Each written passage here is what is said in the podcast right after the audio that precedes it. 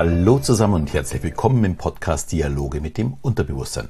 Der Podcast, in dem du erfährst, wie du funktionierst und was du mit diesem Wissen zukünftig anfangen kannst. Mein Name ist Alexander Schelle und heute möchte ich über Visualisierung ja, und dem immer wieder von mir erwähnten Ankerbild sprechen. Ich hatte letzte Woche den ersten Teil der Frage über den Ablauf einer Hypnose schon gesprochen und heute geht es eben um den zweiten Teil. Was ist denn ein Ankerbild? Beziehungsweise wie visualisiere ich es und für was benötige ich es denn letztendlich? Picasso sagte mal, alles, was du dir vorstellen kannst, ist real. Hm. Ich stelle mir jetzt vor, wie ich in einem Porsche sitze, ein Penthouse in New York lebe und 5 Millionen auf meinem Konto habe. Ich kann euch beruhigen, es ist nicht real. Und es wird in der nächsten Stunde auch nicht real werden. Aber was tatsächlich passiert, wenn ich es für mich visualisiere, bekomme ich das Gefühl, es wäre real. Und ich fühle mich gut dabei. Und daraus erziele ich dann eine positive Energie, um meine Ziele, das könnte ja durchaus der Porsche sein oder das Penthouse in New York, dann eben auch zu erreichen. Ich möchte mal versuchen, das Thema ein bisschen ja, auseinanderzunehmen und die unterschiedlichen Betrachtungsweisen weiter naja, ja, zu beleuchten. Was verstehe ich unter Visualisieren? Es ist genau genommen nichts anderes als das Vorstellen eines Bildes. Und umso detailreicher äh, dieses Bild ist, wo ich mir eine Szene vorstellen kann, umso intensiver wird dann auch die Visualisierung. Und um das vollumfänglich zu schaffen, benötige ich aber auch meine anderen Sinneskanäle. Zum Beispiel sehe ich äh, an einem Strand nicht nur, was man da so sieht, sondern ich spüre vielleicht auch den Sand zwischen meinen Zehen. Oder ich höre die Brandung ich fühle die Sonnenstrahlen auf meiner Haut. Ich schmecke das Salzige. Mir wird auf einmal ganz warm durch die Sonne. Ich rieche auch äh, das Salzige. Ich glaube, so ein Bild kann sich jeder sehr leicht vorstellen.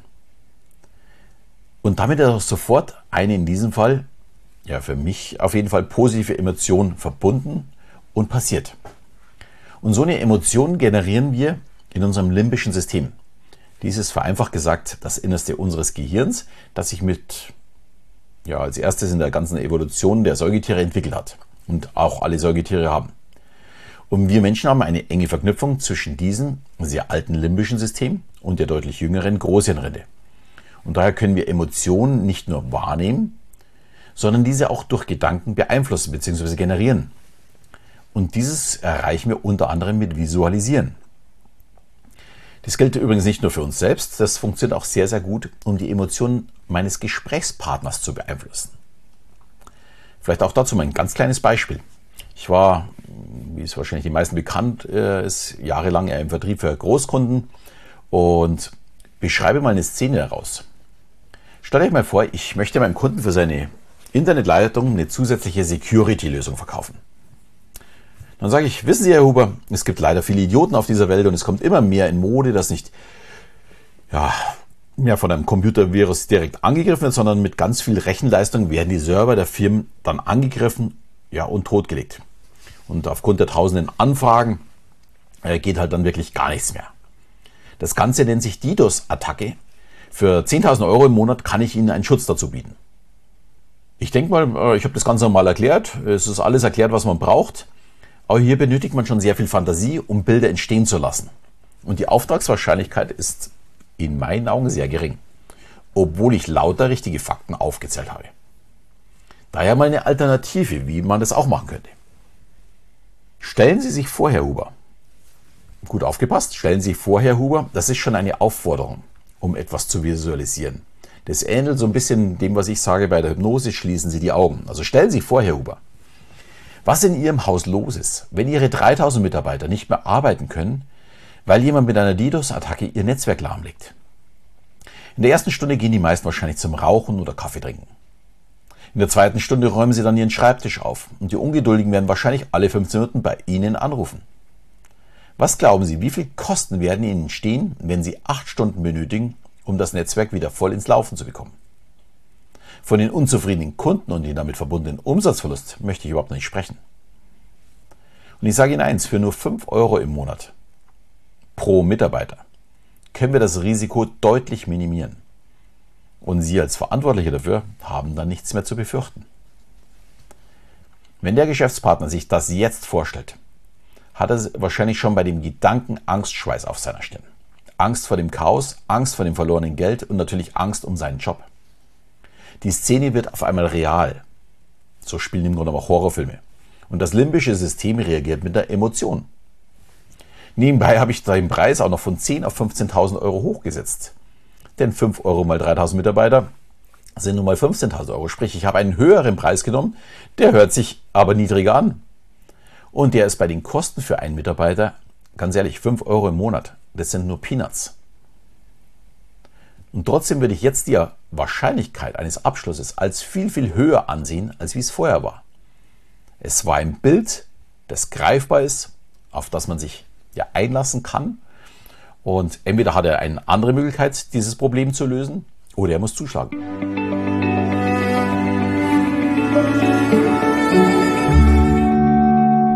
Wenn wir es also schaffen, andere Menschen mit dem Beschreiben von Bildern zu manipulieren, sollte es doch auch für uns ganz leicht möglich sein, uns selbst zu manipulieren. Und das ist es natürlich auch. Ein Hypochonder sucht förmlich nach seiner nächsten Krankheit. Und aufgrund dessen, dass er sich damit beschäftigt, wird er auch ganz schnell Anzeichen finden für diese Krankheit. Und sein limbisches System gibt dann auch das Signal für die Produktion passender Hormone. Und natürlich hat das auch Auswirkungen auf seinen Körper. Er ist dann auf einmal krank, aber nicht, weil er irgendwelche Viren aufgeschnappt hat oder äußere Einwirkungen, sondern nur aufgrund seiner Gedanken.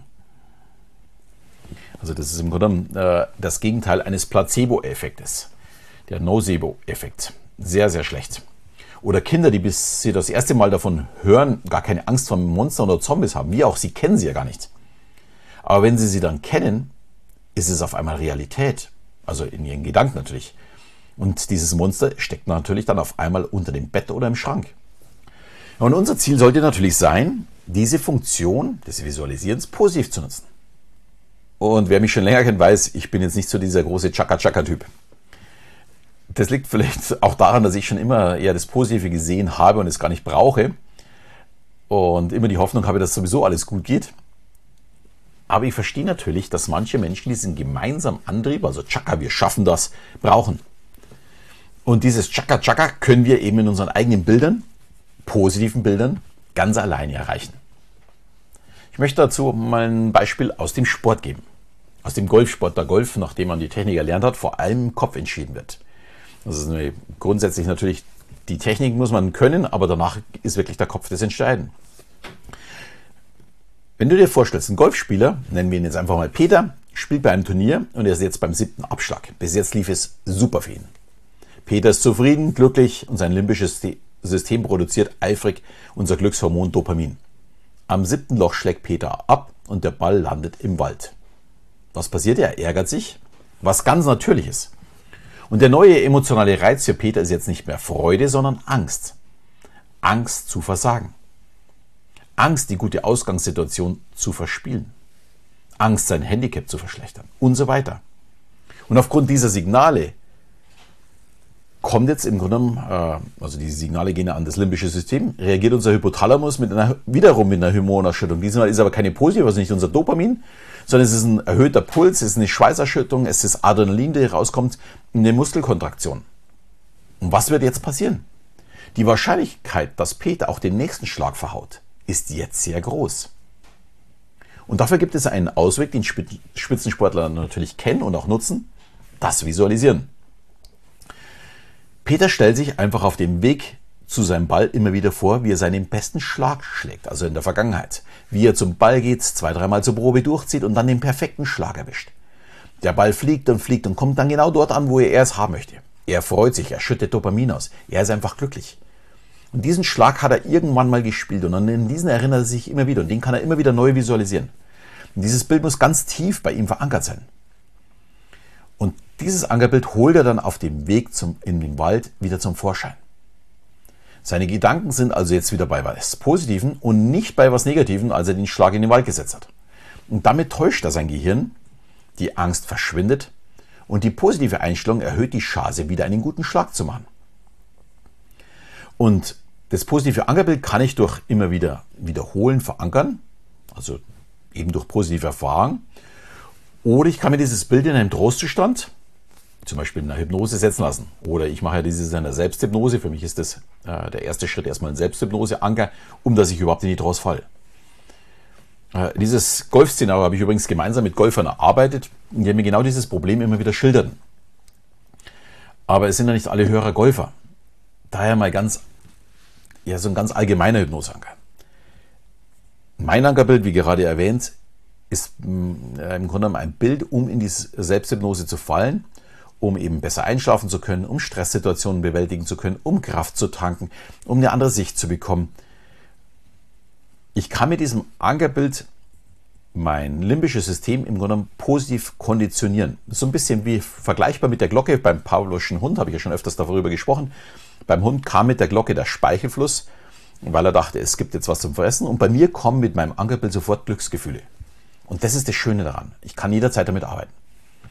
Ich sitze zum Beispiel in meinem Bild auf einer Parkbank im Central Park in New York und kann sehen, hören und fühlen, was um mich herum alles passiert. Ähm, weil die Frage immer wieder auftaucht, warum ich dort sitze, das kann ich nicht so genau sagen. Äh, das war, als ich mir damals mein Ankerbild geholt habe, einfach ein Ort, der mir, den ich toll fand.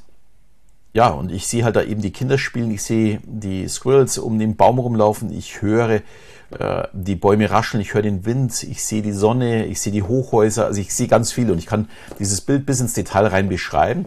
Und immer wenn ich es brauche, gehe ich, gehe ich auf diese Parkbank, die spüre ich natürlich auch unter meinem Po und ich spüre auch den, diesen knirschenden äh, Weg, also es ist ja kein gepflasterter Weg, sondern das ist ja so ein, so ein Sandweg. Und ich kann alles, was in diesem Bild drin ist, jederzeit raufholen. Und dahinter ist bei mir so eine Brücke, über die ich dann drüber gehen kann. Und sobald ich über diese Brücke drüber bin, bin ich komplett weg. Also ich falle ja dann auch wirklich in den Täterzustand, wo ich gar nichts mehr mitbekomme.